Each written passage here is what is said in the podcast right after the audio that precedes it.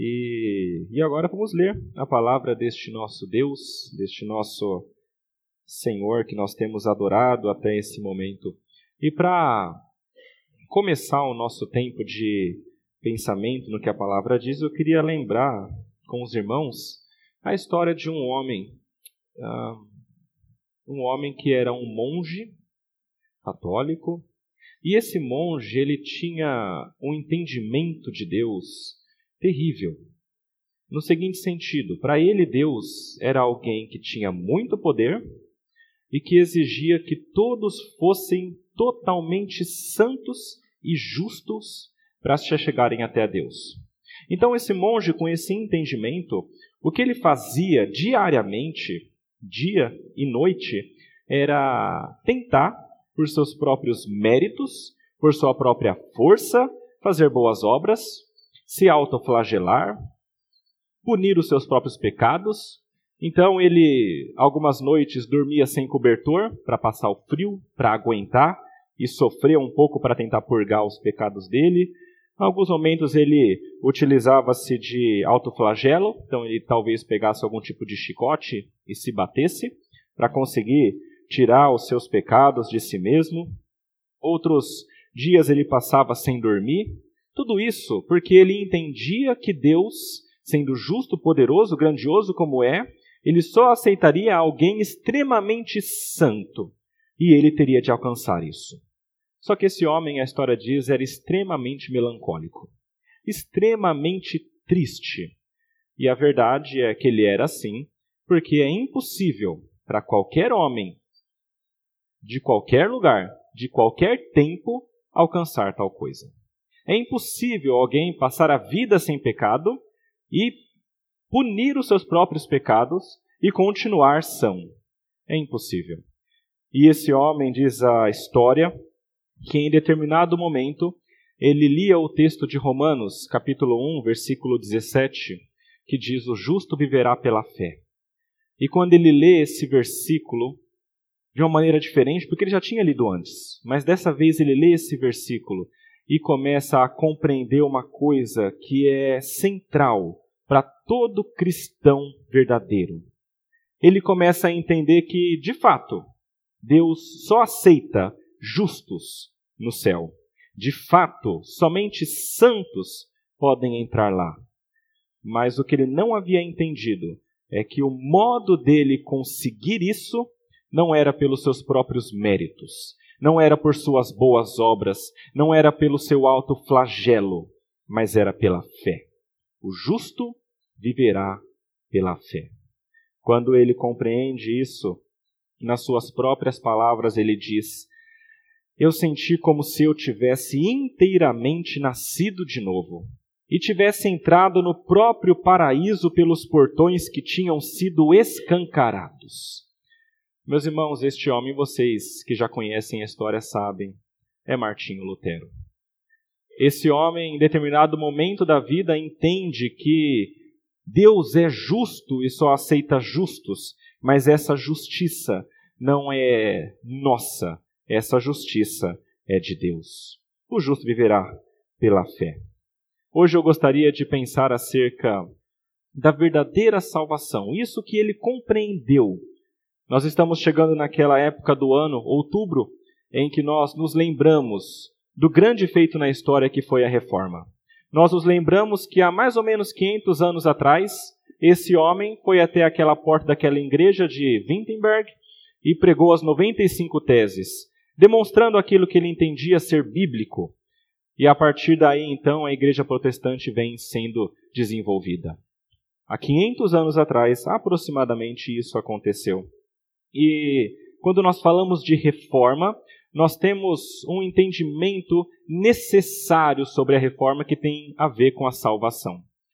Os reformadores, no desenvolvimento da sua teologia, eles chegaram a cinco ideias principais que muitos da igreja conhecem, que são conhecidos como os cinco solas, que são cinco verdades que vêm da Bíblia, que guiam o que a gente entende como salvação e como vida.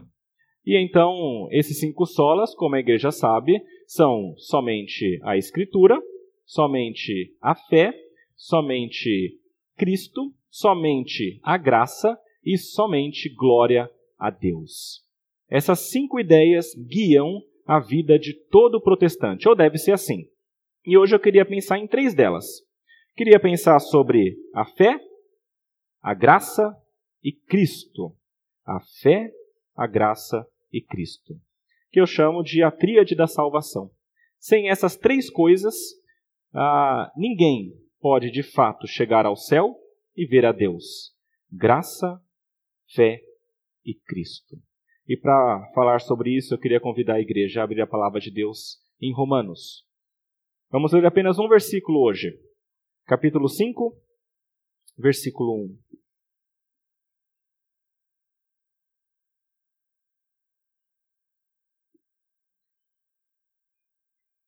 Romanos capítulo 5, no versículo 1, é onde está o nosso texto.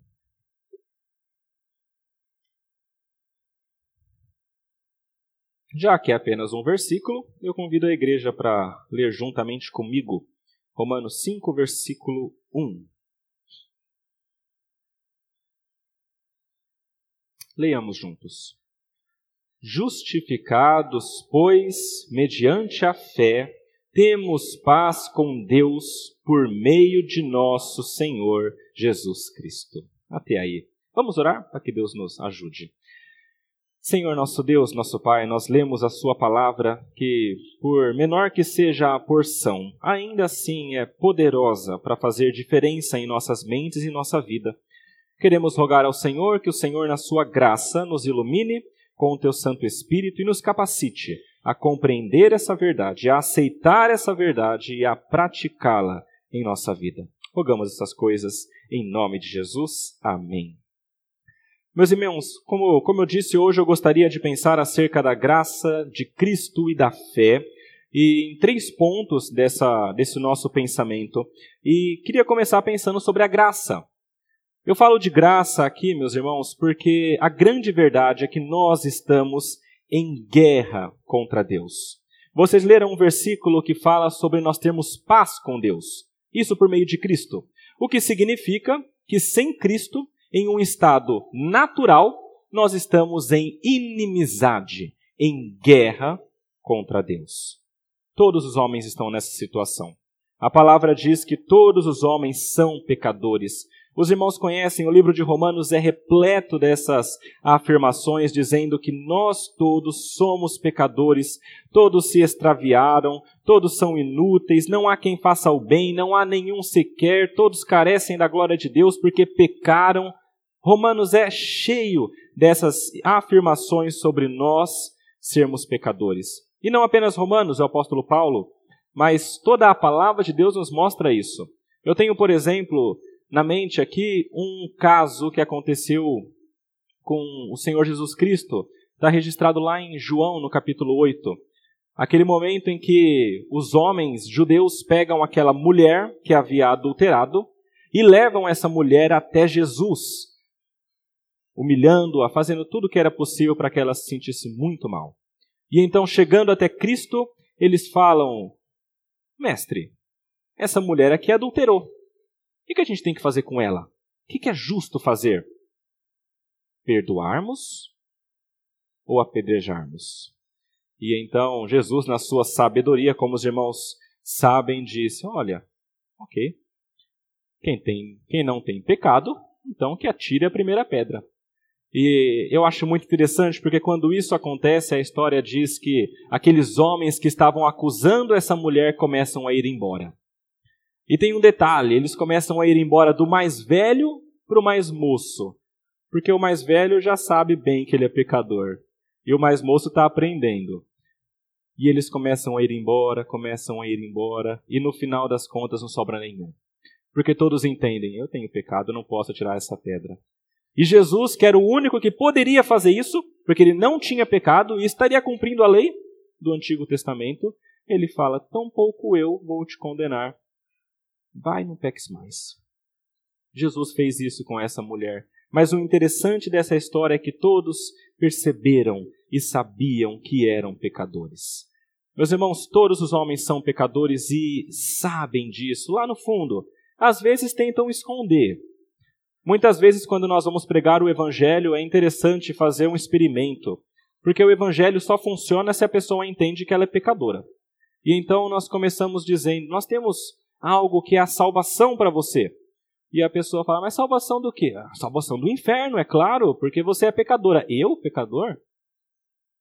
Não, eu tenho um coração bom, eu não mato, não roubo, não fumo, não bebo, não tenho vícios, não traio minha esposa, não traio meu marido, eu não faço essas coisas terríveis. Como assim eu mereço o inferno? Como assim eu sou pecador? E então, muitas vezes, o remédio para isso é começar a apresentar o que a palavra traz sobre pecado. Alguns vídeos na internet mostram isso, e, é, e eu já fiz também.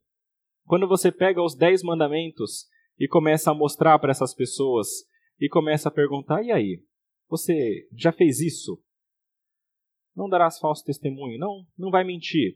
Alguma vez na sua vida você já mentiu? Isso é, é nada muito grave, né? Uma mentirinha branca. A palavra diz: não matarás. E Jesus fala que quem se irá já matou. Alguma vez você já ficou bravo, já ficou irado com alguém sem motivo? Assim, é, é, talvez, né? Mas ninguém tem sangue de barata. E por aí vai. Olha, será que você já adulterou? Jesus fala que aquele que olhar para uma mulher com desejo impuro, esse já adulterou no coração. Você já fez isso? E os homens geralmente, é, é, é sou, sou homem, né? É normal eu fazer isso. E, e aí no final é o arremate, né? Ok, então você acabou de deixar muito claro para todos que você é um mentiroso, um impuro e um assassino. E a pessoa geralmente começa a compreender, verdade, eu sou um pecador. A partir daí você começa a entrar com o evangelho. Mas é muito interessante porque todos são pecadores, apesar de alguns tentarem esconder, quando nós mostramos o que a palavra diz, fica muito claro: todos pecaram e carecem da glória de Deus. E o pecado, meus irmãos, é algo que nos faz inimigos de Deus. Tiago 4, versículo 4, fala que a amizade do mundo é inimiga de Deus. Aquele que quer ser amigo do mundo e com os pecados do mundo, esse vai ser inimigo de Deus. O próprio Tiago também fala que aquele que cai em um ponto da lei cai em todos. Todos são pecadores. E os que querem ser amigos do mundo são inimigos de Deus. Ou seja, não tem meio termo. Isso aqui é muito importante ser compreendido. A gente está num mundo, meus irmãos, em que as pessoas dizem que está tudo bem fazer qualquer coisa. E que, contanto que você não faça coisas terríveis como matar, assassinar, como, como estuprar e outras coisas dessa, então você é uma pessoa boa, está com Deus. Meus irmãos, não existe isso. E não existe um campo neutro. Eu conheço homens e mulheres crentes que começam a ser pegos por essas ideias de que existe um campo neutro, nem com Deus nem com o diabo. E é, e é interessante porque geralmente quem começa a pensar assim sai da igreja, vai embora. Meus irmãos, a palavra deixa muito claro que nós estamos em guerra contra Deus. E isso deve ser entendido de uma maneira tão forte por cada um de nós que nos leve a uma ação. Muita gente tem deixado passar essa verdade. E se nós nos esquecemos que nós estamos em guerra contra Deus, nós iremos viver como se não estivéssemos em guerra. E nós iremos achar que estamos amigos de Deus, até aquele dia final em que Deus separará o joio do trigo e jogará a palha no fogo.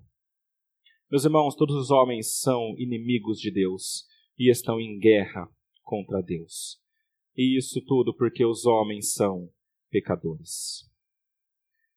O que causa a nossa inimizade com Deus é o nosso pecado. Aquele que nós cometemos, aquele que nós estamos cometendo e aquele que nós cometeremos no futuro. E esse pecado nos afasta de Deus de um modo irreconciliável. Martinho Lutero achava que se ele se autoflagelasse, ele iria de alguma maneira tirar o pecado e chegar mais perto de Deus. Mas a palavra diz que o salário do pecado é a morte. Ou seja, Lutero, se você quiser de fato fazer isso sozinho, então morra. E aí você vai estar pagando o seu pecado. A verdade é que nós não podemos pagar o nosso pecado diante de Deus, porque o preço é muito alto. Não tem como a gente se livrar da inimizade porque a gente só se livraria se tirasse o pecado. São duas coisas. São os pecados que nós já cometemos no passado, que nos afastam de Deus, e os pecados que nós cometeremos no futuro. Talvez alguém possa falar o seguinte: ok, então eu não vou pecar mais daqui para frente. E aí eu vou entrar no céu. Ok, vamos supor que você consiga fazer isso, o que é impossível. Vamos supor. A pergunta é: e os pecados do passado? Como é que você vai pagar eles para você entrar santo no céu? Meus irmãos, é impossível ao homem. Mesmo que ele continue uma vida inteira de muita santidade, se ele não tiver um justo pagamento pelos pecados que ele cometeu no passado, ele jamais entrará nos reinos, no reino de Deus. Ou seja, nós somos pecadores, nós merecemos a condenação, e isso tudo por conta do nosso pecado. Se nós viéssemos até aqui e eu fosse embora, algumas pessoas certamente entrariam em depressão, tristeza, ok, acabou para mim. Mas graças a Deus a Bíblia ela é mais profunda do que isso. Ela, além de nos mostrar o nosso problema, graças a Deus, ela nos dá também a medicação para isso. Ela não nos deixa sem esperança. Sem a palavra de Deus seria esperança nenhuma. Mas a palavra diz lá em Efésios 2, versículo 8 e 9: Pela graça sois salvos mediante a fé, isso não vem de vós, é dom de Deus, não de obras para que ninguém se glorie. Nós podemos ter paz com Deus. Se você quer ter paz com Deus, é possível. Mas não somente com a sua ação. Você pode ter paz com Deus quando ele usa algo chamado de graça. Meus irmãos, somente a graça de Deus pode explicar como um Deus que é santo e que não precisa de nós se humilha, se torna um homem e morre numa cruz para nos salvar. Somente a graça de Deus mostra alguém que é inimigo morrendo pelo seu inimigo somente a graça de Deus. E esse é um dos lemas da reforma: somente a graça. Esse lema tem a ver com o fato de que somente a graça de Deus pode nos salvar. Não são as nossas obras. Não são os nossos autoflagelos. Não são as nossas autopunições. Não é o número de cesta básica que eu entrego. Não é o número de organizações que eu ajudo. Não é o número de pessoas que eu alimento. Tudo isso é bom, mas nada disso te traz o céu. É somente pela graça. Esse é o primeiro ponto que nós aprendemos com esse texto. Segundo ponto que esse texto nos ensina: somente Cristo. Vocês veem que o versículo fala que nós fomos justificados mediante a fé e temos paz com Deus por meio do Senhor Jesus Cristo. O versículo fala que nós temos paz com Deus. Significa que aquela guerra, aquela inimizade mudou. Aquilo que nós tínhamos quando pecadores e inimigos de Deus, isso não acontece mais. E isso pelo fato de que um homem, que também é Deus, fez algo: Jesus Cristo. Lembrem-se que o problema é o pecado. O problema é sempre o pecado. A única maneira de você ter paz com Deus é se o pecado for retirado. E a palavra diz lá em João 1, versículo 29: Eis o Cordeiro de Deus que tira o pecado do mundo. Jesus Cristo é o Cordeiro de Deus, aquele que, quando é entregue como sacrifício, ele literalmente retira o pecado do mundo. Aquilo que nos afastava de Deus não afasta mais, porque aquilo não existe mais. Quando Jesus morre naquela cruz, ele literalmente paga pelos nossos pecados. Isso é uma coisa que eu não entendia muito bem antes de estudar mais a fundo a Bíblia e teologia. Muitas vezes nós não compreendemos o porquê que Jesus morre naquela cruz, ou achamos que quando ele morre, então ele dá uma oportunidade para que nós sejamos salvos. Meus irmãos, a palavra de Deus deixa muito claro que quando Jesus morre naquela cruz, ele literalmente paga. É uma. A gente pode até pensar como se fosse uma transação econômica. Ele dá o valor que era cobrado pelo seu pecado. O salário do pecado é a morte. Alguém tem que morrer para tirar o teu pecado. Se não for você, será outro. E este outro foi Jesus Cristo. Quando ele derrama o sangue na cruz, ele tira literalmente o pecado que era teu e ele paga esse pecado. Por que, que isso é importante entender, meus irmãos? Porque quando nós entendemos que o nosso pecado foi pago, significa que os pecados do passado foram pagos, que os pecados do presente são pagos e os pecados do futuro são pagos. Isso é a graça de Deus por meio de Jesus Cristo. É claro que isso não pode deixar a gente uh, uh, achando que a nossa vida pode de qualquer maneira. De maneira nenhuma. Porque ele morre pelos seus, e os seus entendem e querem agradá-lo. Mas a palavra diz que quando ele morre, ele literalmente paga pelos nossos pecados. E quando isso acontece, isso é chamado de. Uh, o que acontece conosco é chamado de justificação. Vocês leram no versículo que está escrito que nós somos justificados, pois mediante a fé. Vocês se lembram de que Martinho Lutero entendia, a palavra diz isso, somente os justos verão a Deus. E nenhum de nós é justo. Como que nós podemos ver a Deus? Se nós nos tornarmos justos. Mas ninguém consegue. Como que é possível então? Jesus Cristo, o justo. Quando ele vive nesse mundo perfeitamente, e cumpre toda a lei, e chega até o final da sua vida e entrega naquela cruz, ele literalmente paga o nosso pecado e nos substitui. Então nós agora que éramos injustos, somos justos, porque nós somos revestidos de Cristo.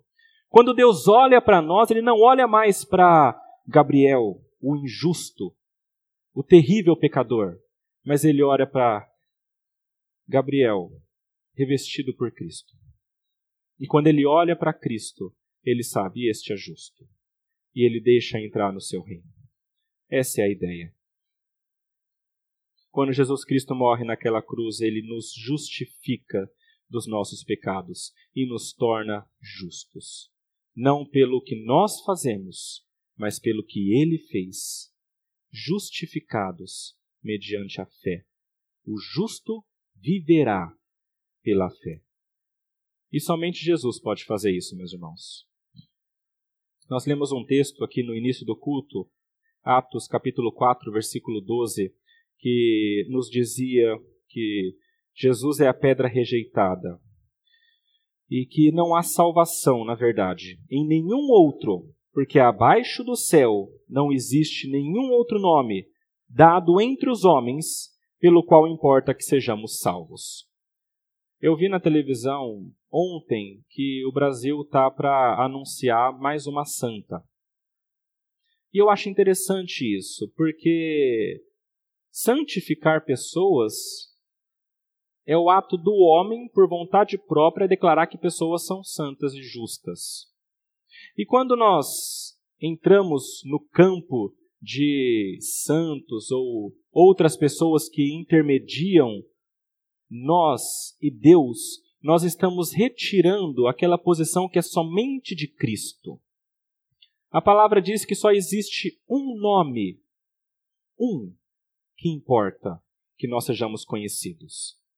Se você chegar nas portas do céu e falar, eu sou devoto do santo tal, ele fala, não, mas aqui é só de Jesus.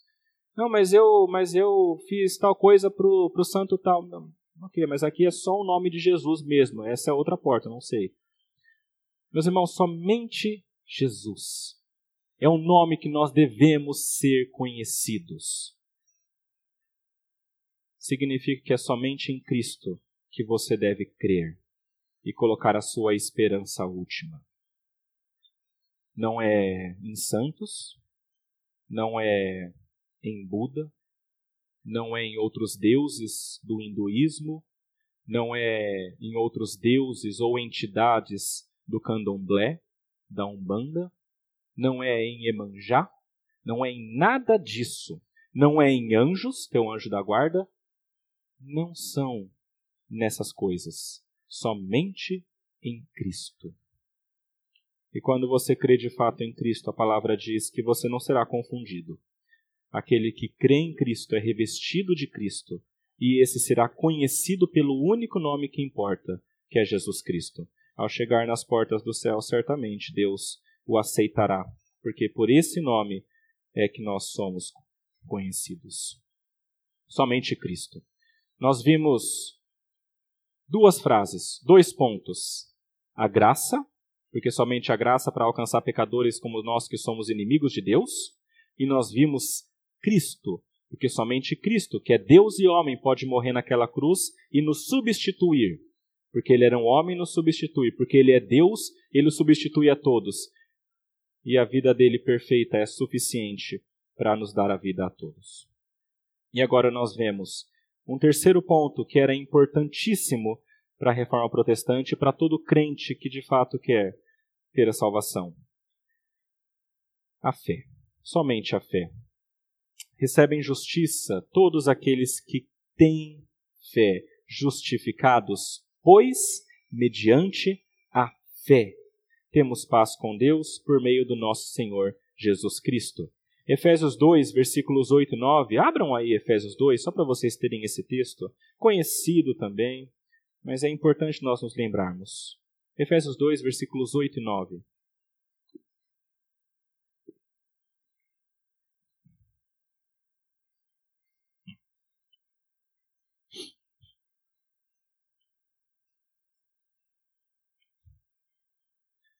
Efésios 2, capítulo 2, versículos 8 e 9, fala o seguinte: Porque pela graça sois salvos, mediante a fé. Isto não vem de vós, é dom de Deus, não de obras, para que ninguém se glorie. Somente a fé, meus irmãos, é aquilo que pode nos aproximar de Deus quando colocada em Cristo Jesus. Eu já falei que Cristo, quando morre naquela cruz, ele literalmente morre e paga pelos nossos pecados. Ou seja, já está pago. Se você é de Cristo, se você é um escolhido de Deus, então o teu pecado já está pago. Não tem como não pagar, não tem como tirar o pagamento. Não é um, um cheque calção, nada disso, está pago. É impossível você retirar o pagamento que já foi feito pelos seus pecados. E Deus, meus irmãos, é um Deus justo, ele não cobra em, em duplicidade. Ele não vai pegar alguém que já pagou e falar, paga de novo. Já está pago. Qual que é a questão então? Se já está pago o teu pecado? É difícil até explicar isso aqui, mas agora, quando nós entendemos que já está pago, é aquele momento em que Deus toca no nosso coração e nos dá vida e nos faz entender isso e faz com que nós, pela graça dele, pela força dele, pelo poder dele, tenhamos fé. Já está pago. Agora ele vai nos convencer disso. É basicamente isso. Ele fala: Eu já paguei, e agora você vai começar a crer em mim. Porque é tudo ele, não é nós. É pela graça dele, pela fé que nós colocamos nele, mas que ele antes já colocou em nós. Eu acho muito interessante a questão da fé. Ah, deixa eu tentar tornar isso um pouco mais visível para nós. É mais ou menos assim. Imagine você que um tio bem distante te deixou uma herança.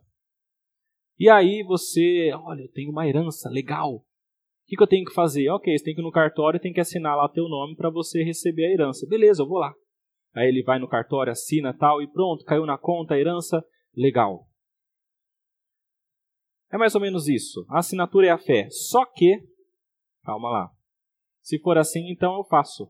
É eu que estou fazendo a fé. Eu que estou assinando. Quando é com Deus, o negócio é ainda mais fácil. É assim: Deus te deixou uma herança. Tá, como é que eu faço? Não, fica tranquilo. Ele vem aqui te pegar de carro, só desce lá, ele vai te levar. Ah, legal, então vamos. Aí você vai lá e chega até o lugar. Ok, e agora? Tem que assinar? Tem que assinar, mas pode ficar tranquilo que ele vai pegar a tua mão e vai assinar com você, tá bom? Uh, Deus faz tudo. Até a fé que você acha que é tua, é Deus quem te dá, porque ele segura a tua mão para assinar. Tudo isso é Deus. É Deus. Nada do que nós temos é nosso. A própria fé vem de Cristo. Lá em Filipenses, Paulo fala o seguinte: Desenvolvei a vossa salvação com temor e tremor. Mas se lembrem do seguinte: é Deus quem efetua em vós tanto o querer quanto o realizar. As duas coisas andam juntas. Eu tenho fé, tenho, mas é Deus quem efetua em mim a fé. É Deus quem faz isso por mim. Meus irmãos, somente a fé em Cristo é aquilo que nos dá esse acesso à nossa salvação, ao pagamento da nossa dívida diante de Deus. É por isso que em João 3 nos diz que quem crê no Filho tem a vida eterna. Só que João 3,36 também fala que aquele que todavia se mantém rebelde contra o Filho não verá a vida, mas sobre ele permanece a ira de Deus. Meus irmãos, novamente, a fé é somente em Cristo. Não adianta colocar fé em outras coisas. Existe uma máxima no mundo hoje que fala o seguinte: nós precisamos ter fé. Mas em quê? Qualquer coisa. O importante é fé. Tem que crer. Porque quando você crê, o teu corpo começa a acreditar e você começa a ter coisas boas. Meus irmãos, não. Você tem que crer, sim, mas em Jesus. Se você crê em outras coisas, não adianta nada, é vão, é inútil a sua fé. Somente se você crer em Jesus. Outras fés não levam a Deus. O conteúdo da nossa fé é muito específico. Por isso que muitos dizem que o cristianismo é exclusivista, e de fato é. É exclusivo àqueles que creem nisso. Que Deus existe, que nós somos pecadores, que Jesus veio a este mundo, viveu sem pecados, que Jesus morreu pelos nossos pecados, que ele ressuscitou e que o Espírito Santo existe, habita em nós e nos transformou. Se você crê nessas coisas, maravilha. É isso mesmo. A fé, ela tem um conteúdo. E a fé, meus irmãos, uma coisa importante de entender. Quando nós falamos em somente a fé, a fé não é aquele sentimento de que tudo vai dar certo, sabe? Como o pessoal fala. Muita gente fala que fé é isso, é você dar um salto no escuro. É você achar que vai dar certo, que vai ser bom. Meus irmãos, fé, a palavra diz que é certeza. É a convicção daquelas coisas que não se veem. Isso é fé é plena certeza de que Cristo de fato veio a esse mundo e salvou os pecadores. E eu falo isso por um motivo. Tem muita gente que conversa comigo, muita mesmo, que fala assim: Olha, parece que eu perdi a fé. Tá muito difícil.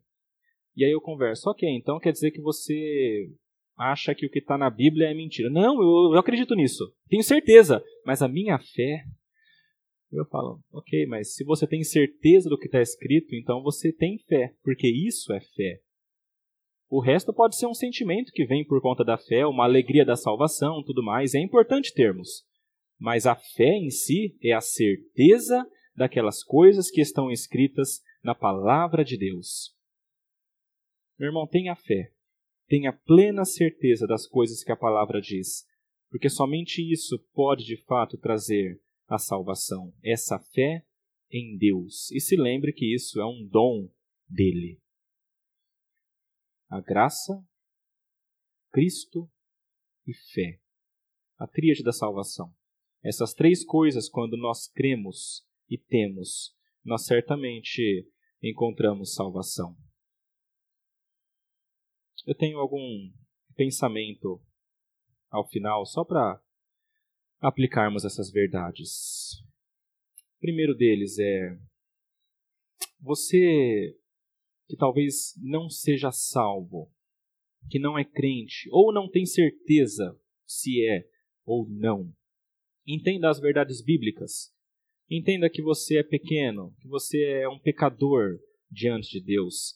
Entenda que não tem nada em você que pode alcançar a salvação. Entenda que você não merece nada da parte de Deus.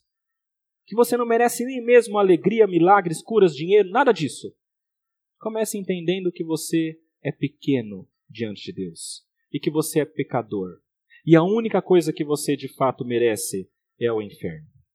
E sabendo disso, então você clame por misericórdia. Clame por perdão, clame por salvação.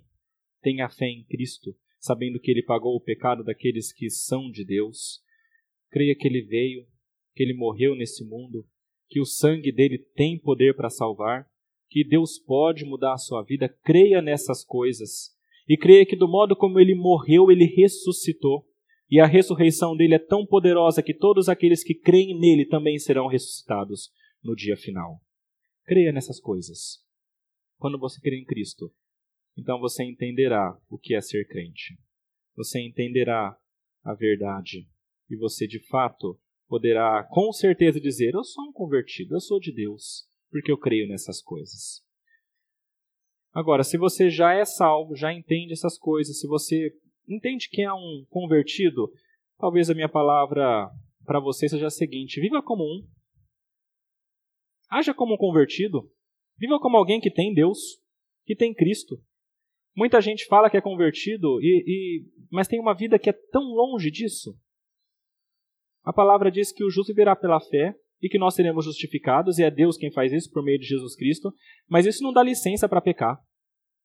Paulo fala: olha, será que porque não, não estamos mais debaixo da lei, então nós temos a liberdade para fazer o que quiser? Não. Não use a liberdade de Cristo para dar ocasião à carne. Lute contra essas coisas. Isso não é de crentes verdadeiros.